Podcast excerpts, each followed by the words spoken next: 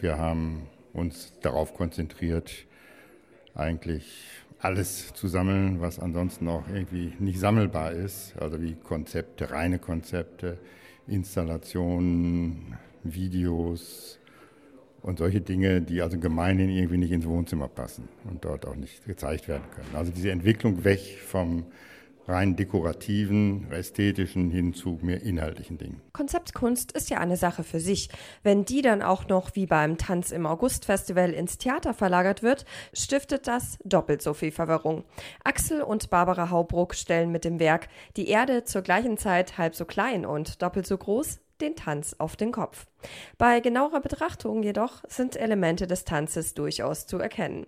Eine persönliche Führung von Axel und Barbara Haubruck erklärt, warum. Im Hintergrund ähm, hören wir jetzt schon das Radio, das ist ja, ähm, ja. das ist ja auch Absicht. Was, was hören wir, was sehen wir gerade?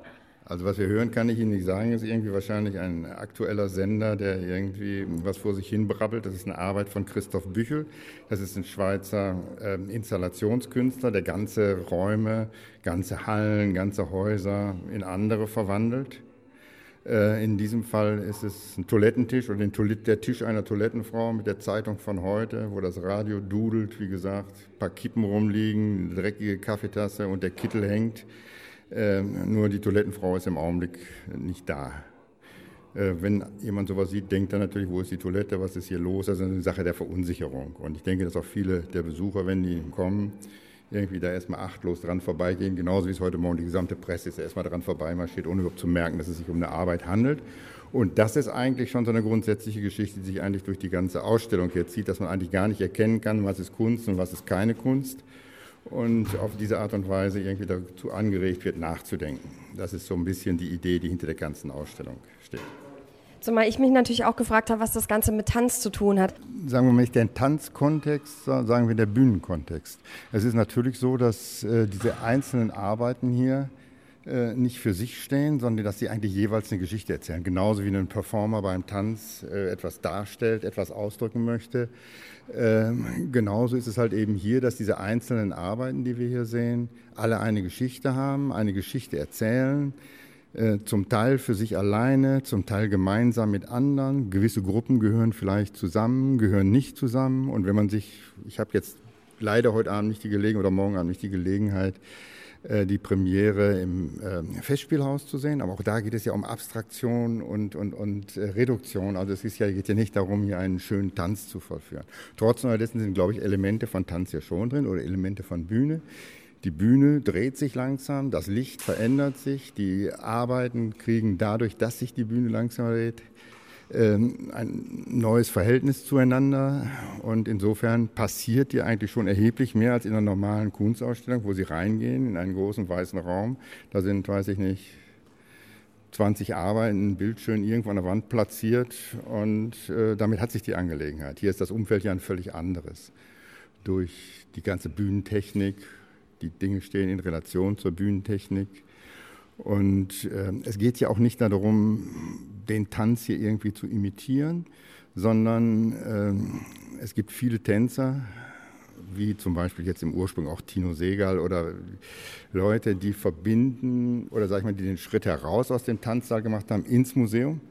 Wir gehen den Weg anders herum. Und ich denke, es ist einfach wichtig zu sehen, dass diese ganzen Künste, dass sie irgendwie zusammengehören. Und richtig interessant ist es in den Zwischenräumen.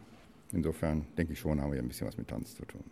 Was mir völlig unklar war, dass so der Zuschauerraum viel, viel kleiner als die Bühne an sich ist. Und allein dieser Perspektivwechsel, den finde ich eben wirklich hochinteressant.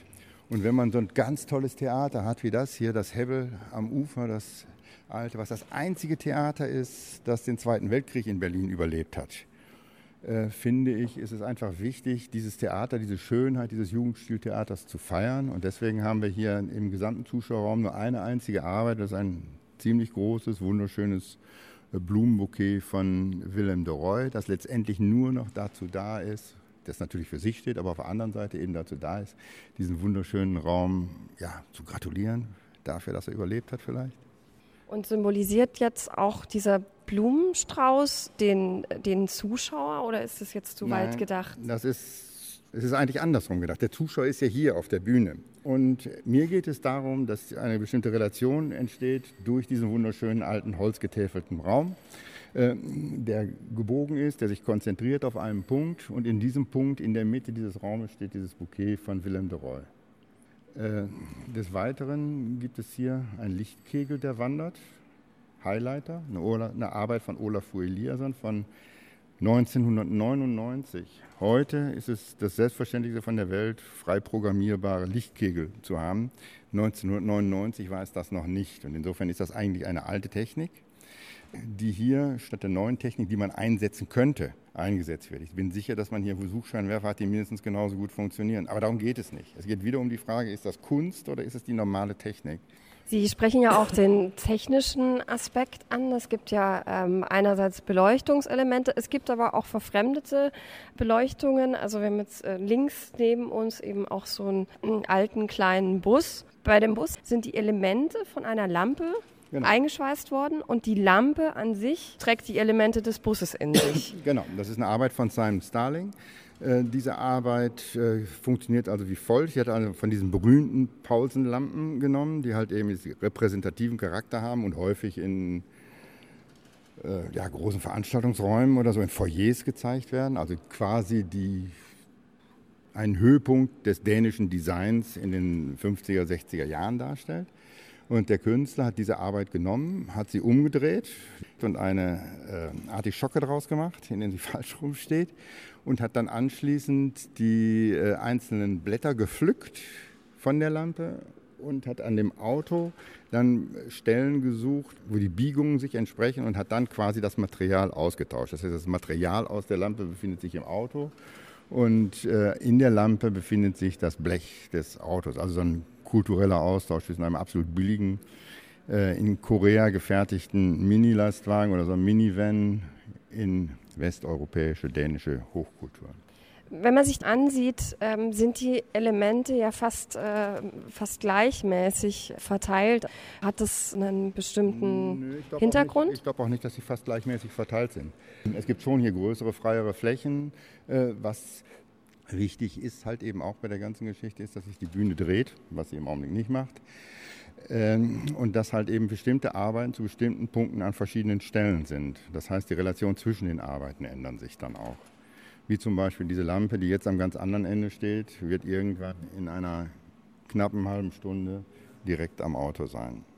Sag ich mal, wenn Sie jetzt sagen, die Arbeiten liegen zusammen, klar, vielleicht irgendwie, irgendwo, aber letztendlich ändern sich die Verhältnisse zueinander und es ist so, dass äh, die Dinge auch irgendwie sich wiederholen. Also wir haben da drüben den Autoreifen, ein Foto eines Autoreifens von, von, von Christopher Williams. Hier haben wir zwei Fahrrad- oder Fahrrad, Fahrradfelgen mit, mit, mit, mit Reifen. Das ist eine Arbeit von Jonathan Monk.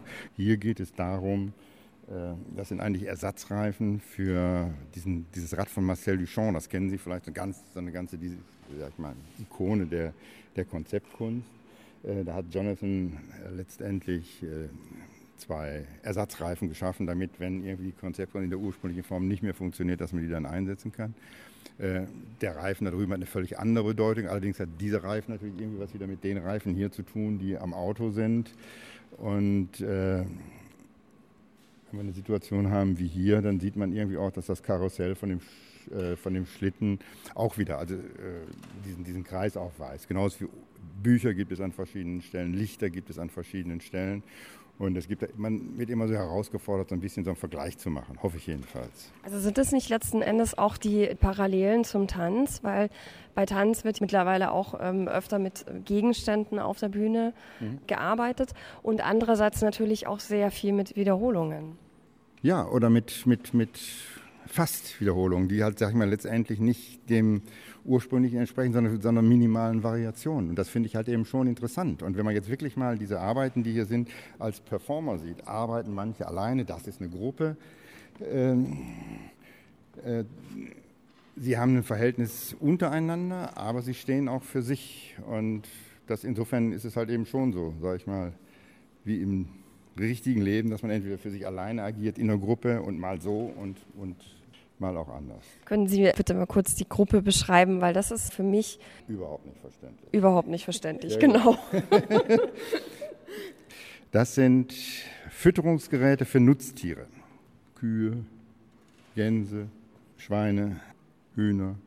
Ähm, das ist eine Arbeit des äh, schwarzen amerikanischen Künstlers Rodney McMillian. Und ihm geht es dabei um das Domestizieren. Das sind Geräte, die haben weiße Farmer entwickelt, um Nutztieren eine größere Leistungsfähigkeit zu beizubringen, sage ich ja mal so, heranzuziehen. Die werden nicht ernährt, diese Tiere, damit es ihnen gut geht, sondern sie möglichst viel Profit abwerfen. Und da Rodney halt eben ein Schwarzer ist und die Farmer in der Regel Weiße sind, ist es gleichzeitig natürlich ein ziemlich äh, Kommentar zu dem ganzen Rassenthema, was man zugegebenerweise nicht erkennen kann, wenn man diese Bottiche das erste Mal hier auf dem Boden sieht. Da vorne sind äh, zwei Uhren, mhm. glaube ich, waren das. Es gibt noch eine weitere Uhr. Da sehe ich sogar noch den Kontext zum Tanz, weil das hat ja natürlich auch immer alles mit, äh, mit Zeit und Timing zu tun. Aber so direkt ist es eigentlich, sag ich mal, wir wollen ja nicht irgendwie den Tanz imitieren. Wir wollen ja nicht, wir wollen ja das Tanzfestival erweitern. Wir wollen ja nicht irgendwie sagen, hier passen wir auch dazu oder so. Das finde ich, find ich jetzt nicht weiter interessant. Sondern wir möchten ja irgendwie den, den, den, den Blick erweitern. Wir wollen ja nicht, es gibt zum Beispiel eine Tanzperformance, sage ich mal, aus dem äh, Kunstkontext von Elmgren und Draxet. Die haben vor Jahren äh, ein Stück aufgeführt, das hieß Drama Queens. Da waren also vier oder fünf Skulpturen, ich weiß nicht mehr genau, die miteinander agierten, die um sich rumfuhren und tanzten und also eben wirklich, wo wirklich Skulpturen anfingen zu tanzen. Das wollen wir gar nicht. Also äh, wir würden ja auch jetzt nicht sagen, wenn jetzt ein Tänzer in ein Museum kommt, dass dann irgendwie das aussehen muss wie ein Bild. Verstehen Sie? Es geht immer um das Überlappen und nicht, nicht, nicht, nicht die Assimilation von irgendwelchen Dingen. Also es geht um die Erweiterung des Horizonts ja, und genau. letzten Endes auch einen gewissen Austausch. Wir haben ja da hinten auch noch ein Werk, verschiedene Arten von, von Steckern, also aus verschiedenen Ländern, die dann wieder miteinander interagieren. Kann man dann eben letzten Endes sagen, dass das genau die Ausstellung ähm, beschreibt, dieses Nein. eine Werk? Naja, also die Ausstellung beschreibt eigentlich eher die Positionierung dieses Werkes. Wir haben hier an der, an der Wand die Kabel, so wie die hier immer hängen, und äh, die Bühnentechnik, so wie sie immer verwandt wird. Dann gibt es natürlich sowieso schon Adapter und äh, entsprechende Stecker und so weiter und so fort. Ähm, wir haben ja versucht, hier unsere Arbeiten so zu positionieren, dass sie sich direkt mit dem, was vorhanden ist, auseinandersetzen. Und insofern haben Sie schon recht, das ist hier schon exemplarisch eben dafür, dass man halt eben hier die Stecker, sage ich ja mal, der hier zum Beispiel, der irgendwie ein Starkstromstecker ist, der von hinten von der Wand kommt, äh, der einfach zur Bühnentechnik gehört. Und diese Arbeiten hier, die auf dem Boden liegen, die drei, das sind halt äh, sogenannte ACDC-Snakes, also Wechselstromschnecken, wenn Sie so wollen, ähm, von dem Künstler Philipp Parenno die das irgendwie natürlich kommentieren und genau wie Sie sagen, dadurch, dass ein Adapter an dem anderen hängt, irgendwie so die Reise durch die Welt und das gegenseitige sich passend machen auf diese Art und Weise deutlich gemacht wird. Und stimmt es, dass der Zollstock, dass der ausgeklappt verschickt wurde? Ja, natürlich, selbstverständlich. Arbeit von Andreas Slominski. Äh, Andreas ist dafür bekannt, dass er Fallen stellt, Leute verunsichert. Und er hat, es gibt zum Beispiel, wir haben bei, bei uns zu Hause zum Beispiel eine Antennenabbrechmaschine, die kann man am Auto anbringen, um eine Antenne abzubrechen. Ähm, und von ihm gibt es halt eben hier jetzt auf der Bühne auch zwei Arbeiten. Das eine ist dieser Zollstock, ein Zollstock, den man normalerweise nimmt, um etwas zu messen. Dann klappt man ihn aus. Das heißt, normalerweise klappen Sie den zu Hause aus und wenn Sie irgendwo anders hinbringen, klappen Sie ihn zusammen. Andreas dreht die Geschichte um. Sie muss, der Zollstock muss in der Rolle, die da hinten steht, äh, versandt werden und dann anschließend, wenn sie dann hier positioniert wird, wieder zusammengeklappt werden. Das Oberhemd, was Sie da vorne sehen, an dem Schaltpult, ist meins hat der Andreas äh, irgendwann vor Jahren mal die Knöpfe abschneiden lassen und in einer anderen Reihenfolge wieder dran nähen lassen. Also es, so, es geht immer die ganze, bei der ganzen Ausstellung geht es viel um die Frage der Verunsicherung. Was ist Kunst? Ist das Kunst? Ist das keine Kunst? Gehört das hier zum äh, Haus oder ist es etwas, was hinzugefügt worden ist? Wie haben Sie dann die Ausstellung konzipiert? Was war Ihnen dann da wichtig? Ja, wichtig war einfach, unsere Sammlung dahingehend zu durchforsten, welche Arbeiten reagieren oder, oder, mit welchen Arbeiten kann man hier auf das Vorhandene am besten reagieren. Und ich glaube, es ist einfach logisch, wenn man sich mit der Frage befasst, wenn ich in diesen Kontext gehe und Kunst äh, zeige, äh, was ist denn jetzt Kunst und was ist keine Kunst? Und es ist eigentlich völlig naheliegend, die Leute zu verunsichern, zu sagen, hier stehen jetzt also drei Stühle, zwei gehören der Feuerwehr und das eine ist ein Kunstwerk. Ähm, um auf diese Art und Weise letztendlich so Geschichten äh, und Nachfragen zu, zu, zu äh, herauszulocken aus den Leuten, um dann so ein bisschen tiefer in diese Kunstwerke einzudringen, was halt einfach aus meiner Sicht einfach wichtig ist, um diese Kunst zu verstehen. Und ich möchte einfach für Verständnis werben und Interesse wecken für diese Art von Kunst. Und es ist ja auch letzten Endes so eine verlassene Bühne in dem Moment. Also es könnte ja auch genauso gut sein, dass hier eine Performance stattgefunden genau. hat und das, dann halt davon. genau ja. richtig, dass, dass das genau. die Relikte genau. davon genau. sind und danach die Zuschauer den Raum betreten, um dann halt das äh, Stück vielleicht sogar nochmal äh, Revue passieren zu lassen. Genau, so ist es. Ganz genau so ist es. Das ist ein anderer Aspekt der ganzen Geschichte. Inwieweit ist das jetzt hier willkürlich und inwieweit nicht? Wir haben also bewusst darauf verzichtet, jetzt kleinere Arbeiten, wie es normalerweise üblich ist, auf Sockel zu packen um die dann, sage ich einmal, äh, aus dem Umfeld herauszuheben. Wir wollen in diesem Umfeld bleiben und wollen das Ganze so zeigen, als ob hier eine Performance stattgefunden hätte, beziehungsweise als ob die Arbeiten aus unserer Sammlung hier performen würden. Kann man abschließend sagen, Kunst ist Definitionssache?